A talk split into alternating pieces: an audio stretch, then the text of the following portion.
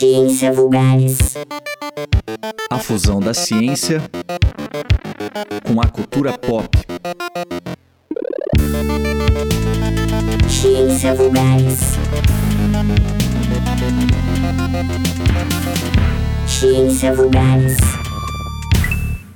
Olá, ouvinte! Está começando mais um Ciência Vulgares, a junção entre ciência e cultura pop. Eu sou André Bach, professor, cientista e divulgador científico, e hoje eu trouxe um filme, um clássico de 1992 chamado Óleo de Lorenzo.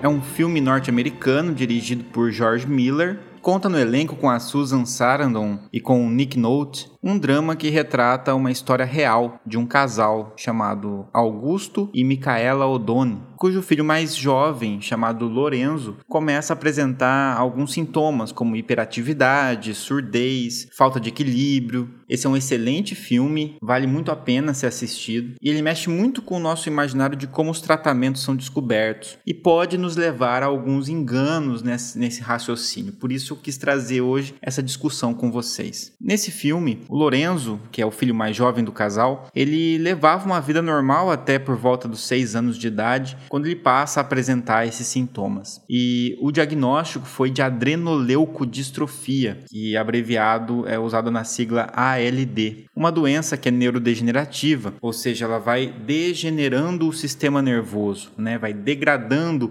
algum aspecto do sistema nervoso. É uma doença extremamente rara e incurável, na qual acontece o desgaste da chamada bainha de mielina. Essa bainha de mielina ela é um isolante que recobre os neurônios, que faz com que acelere a transmissão do impulso nervoso, que faz com que a informação que é transmitida pelo neurônio seja transmitida mais rápida. E para várias funções que nós temos no nosso organismo, nós precisamos que esse transporte, que essa informação seja muito rápida. Por exemplo, quando você precisa se movimentar, existe todo um processo que precisa acontecer. Você precisa pensar que você quer se movimentar e essa informação ela vai ter que passar por várias áreas no seu cérebro para ser filtrada e depois ela vai ser levada até a sua medula, para depois ela chegar até o seu braço, por exemplo, para que você possa mover o seu braço. Só para vocês terem uma ideia de como que existe todo um trajeto que parece instantâneo, quando a gente pensa em se movimentar, a gente automaticamente já se movimenta, mas na verdade existe um pequeno atraso entre querer se movimentar e efetivamente se movimentar, né? Porque isso depende da velocidade dos neurônios se comunicarem, que é muito rápida. Em partes, essa velocidade acontece graças a essa bainha de mielina, que no caso dessa doença, na adrenoleucodistrofia, está sendo degenerada aos poucos. No caso dessa doença, esse desgaste da mielina é provocado pelo acúmulo de gorduras saturadas. E o paciente, em geral, após esse diagnóstico, se não for feito nada, ele tem uma expectativa de vida de aproximadamente dois anos. O filme que retrata, na verdade, aquela época, onde não se conhecia muita coisa a respeito de tratamentos dessa doença, é, os médicos eles não sabiam como tratar e tinha pouca pesquisa sobre essa doença.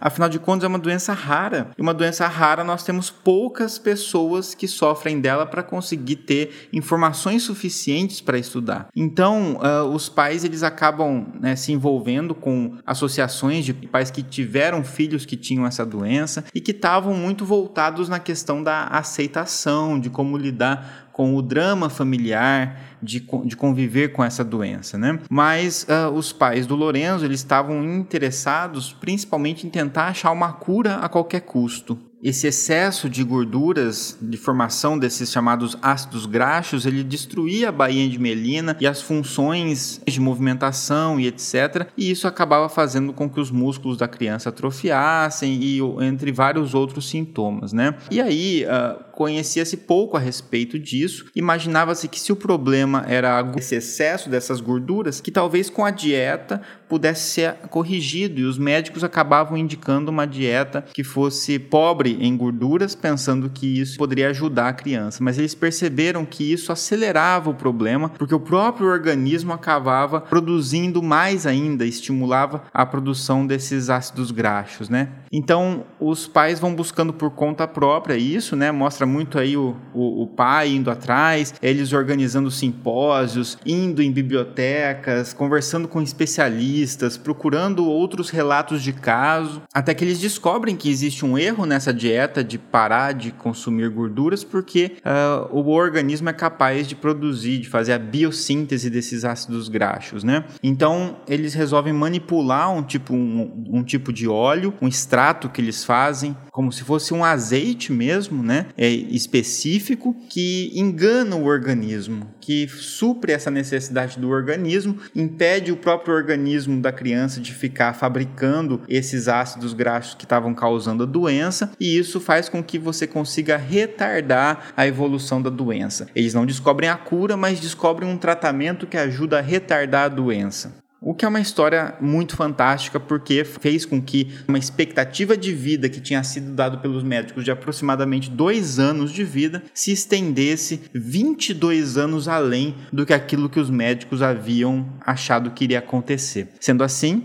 o Lorenzo ele acabou vivendo aí até os seus 30 anos. Ele, ele faleceu um dia após o seu trigésimo aniversário, em 2008. Bom, o que, que essa história pode mostrar de interessante para nós? Que doenças raras, em especial uma doença rara como essa, que é uma doença neurodegenerativa, onde uh, o quadro ele vai piorando com o passar do tempo, uma vez que você diagnostica, é, é praticamente uma certeza que o quadro vai piorar ao longo do tempo. Isso é o que a gente pode chamar de uma doença com o que a gente chama de curso clínico inexorável, né? Uma palavra bonita para dizer, olha, uma vez que diagnostica, a tendência tendência é só piorar, não tem uma cura e normalmente os casos vão se agravando né, ao longo do tempo. É o que a gente nota que acontece com outras doenças, como por exemplo Alzheimer. E por ser uma doença rara, a gente pode perceber a dificuldade de conseguir encontrar informações, a dificuldade de conseguir, por exemplo, fazer testes, testar novos medicamentos, porque os testes de medicamentos eles demandam testes com um grande número de voluntários. A gente está vivendo aí numa época de pandemia onde todos puderam acompanhar os testes das vacinas e as vacinas foram testadas nos ensaios clínicos com cerca de 10 mil, 20 mil, 30 mil pessoas sendo vacinadas ali nos ensaios clínicos de fase 3 para conseguir provar que a vacina é eficaz. Então, numa situação dessa onde nós não temos praticamente pacientes, porque é uma doença extremamente rara, é, não tem como fazer um estudo desse tipo para conseguir provar a eficácia. E com isso fica muito difícil encontrar medicamentos. Depende muito do relato de caso, depende muito de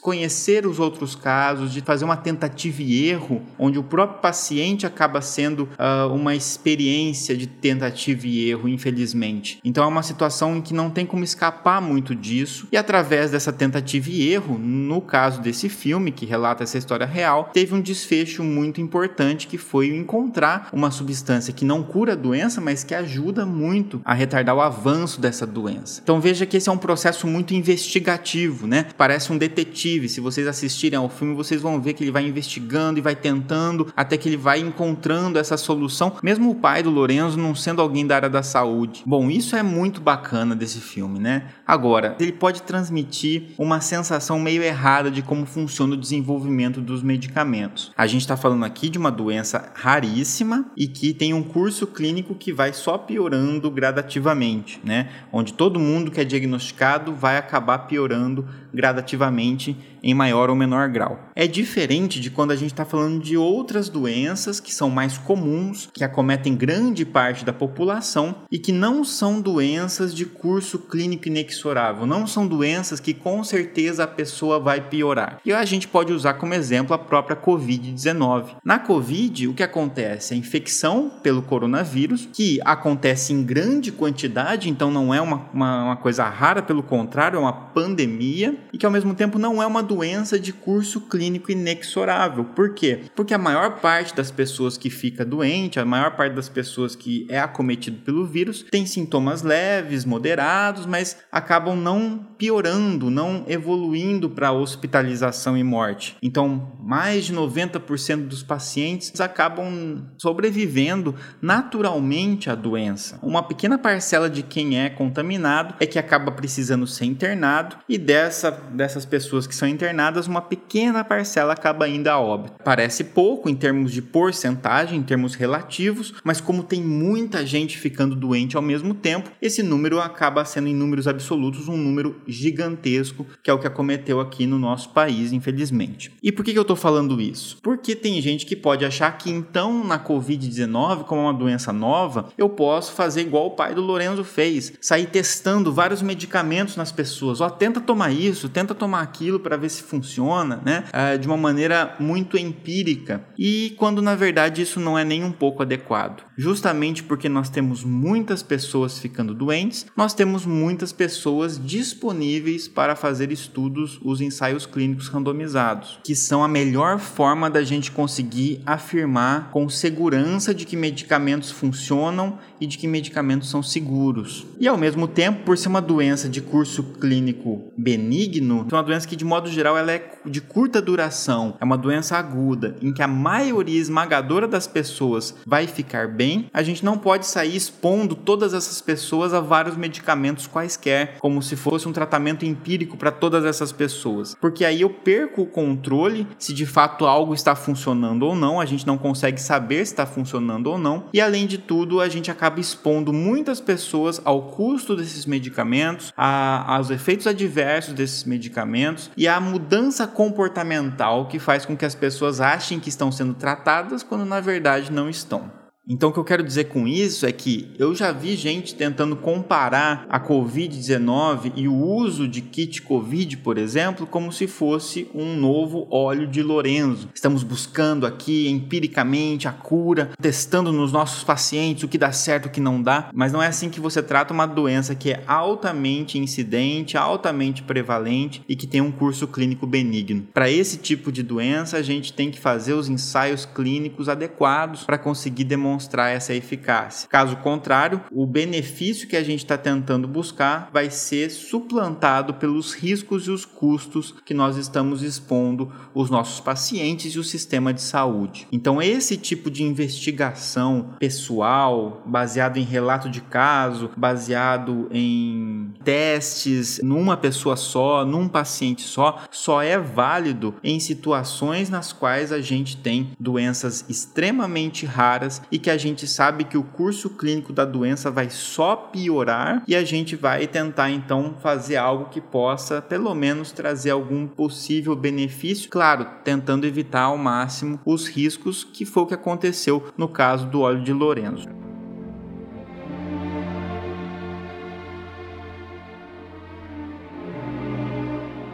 Para mais informações sobre o que são esses ensaios clínicos, a importância de, de se fazer ensaios clínicos, por que, que a gente não pode só se basear na nossa observação pessoal, eu tenho vários IGTVs lá no meu Instagram que vocês podem conferir para quem se interessa pelo tema, no Instagram bacchi.andré e lá vocês vão ter vários posts que eu falo sobre isso e a gente pode estender um pouco mais essa discussão por lá. Eu vou ficando por aqui, um grande abraço e até o próximo Ciência Vulgares. Essa é uma produção da Alma Londrina Rádio Web. Locução e apresentação: André Bach. Coordenação da Rádio Web: Daniel Thomas. Patrocínio do Promic.